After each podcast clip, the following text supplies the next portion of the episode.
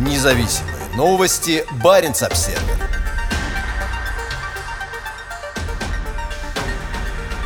Елена – террористка-экстремистка, считают российские прокуроры. 47-летняя женщина из Сыктывкара на севере России была задержана ФСБ после негативных комментариев в адрес президента в соцсетях.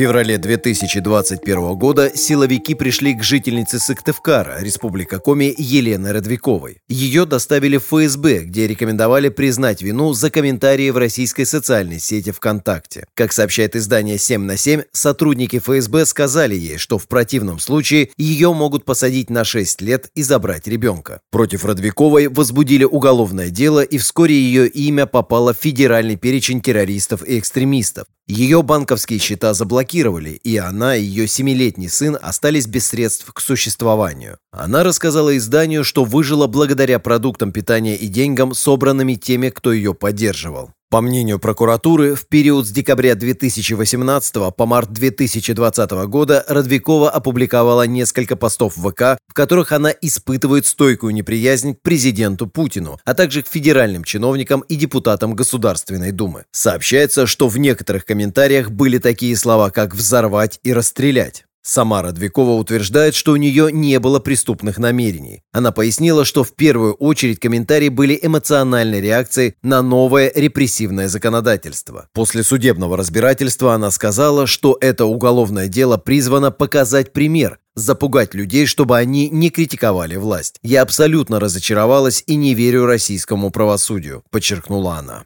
В октябре суд вынес Радвиковой приговор. Она должна заплатить штраф в размере 350 тысяч рублей, который должен быть оплачен в течение двух месяцев. В противном случае он может быть заменен на более строгое наказание вплоть до лишения свободы. Дело Елены Радвиковой не единственное подобного рода. В декабре 2019 года Олег Ковалев из Мурманска выступил в соцсети против президента. Он призвал к возвращению смертной казни в России и повешению Путина и всей кремлевской элиты. Вскоре Вскоре им заинтересовалась прокуратура, и Ковалеву было предъявлено обвинение в экстремизме. В июне этого года стало известно, что теперь его также обвиняют в терроризме.